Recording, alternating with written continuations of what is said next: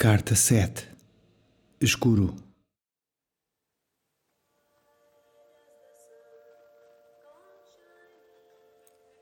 O mundo acorda todos os dias surdo. Já não se ouvem nomes, nem datas. O assunto morreu, nas poucas e nas páginas. Durante meses tenta-se o rescaldo possível. É tempo de destilar conclusões, de recolhimento e de luto.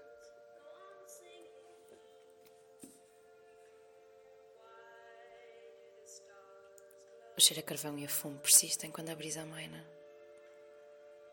relembrando ao mundo constantemente daquilo que ardeu. Essa é a forma mais próxima de tocar no conhecimento antigo.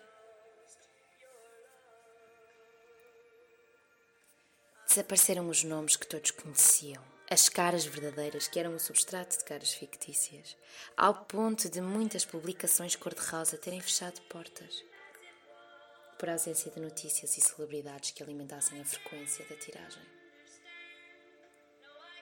Outras viram-se forçadas a criar novas personalidades. Em tempo recorde. Pelas mesmas razões.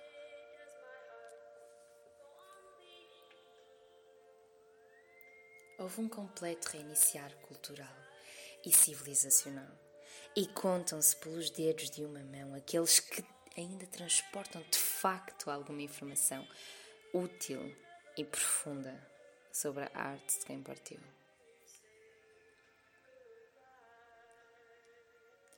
A mudança operada pelos recentes acontecimentos foi tão drástica e impositiva que foi acordado entre todas as nações o início de uma nova era. Nasceu um novo tempo. Tal foi a transformação de paradigma social e cultural que foi decretado o fecho de uma era antiga, da qual a informação escasseava.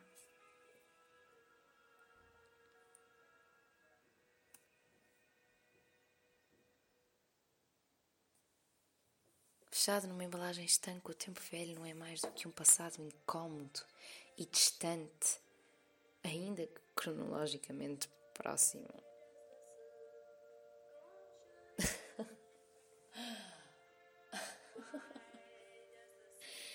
As mudanças, as mudanças ocorreram também a nível micro.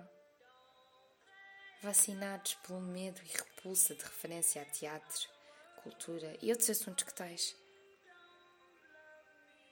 Ninguém ousa contar, sequer lembrar os tempos idos e o estado das coisas do antigamente. Não existem histórias de embalar, nem contos de fadas, fábulas ou anedotas. São poucas as narrativas que permanecem ou que são proferidas o papel foi declarado objeto não grato e optou-se pela escrita no plástico, técnica a partir da qual se reescreveu a história.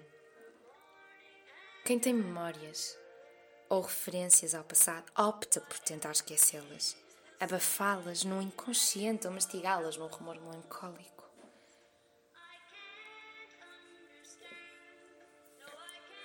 Todas. Todas estas vicissitudes Trancaram o tempo velho à chave e deixaram-me como, como que cristalizado em âmbar, intocável. O tumor instalou-se ao ponto de mesmo assuntos e matérias seguras de relembrar e discutir serem suprimidos das conversas e chutados para o esquecimento. Ninguém ousa preferir uma referência ou citar uma deixa de cor. A arte. A arte, a arte, essa potência, essa potência filosófica e historiadora da evolução humana foi esquecida.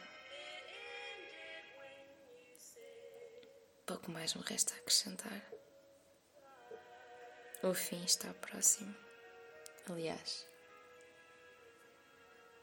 o fim já passou. Eu agora estou a exceder o meu tempo.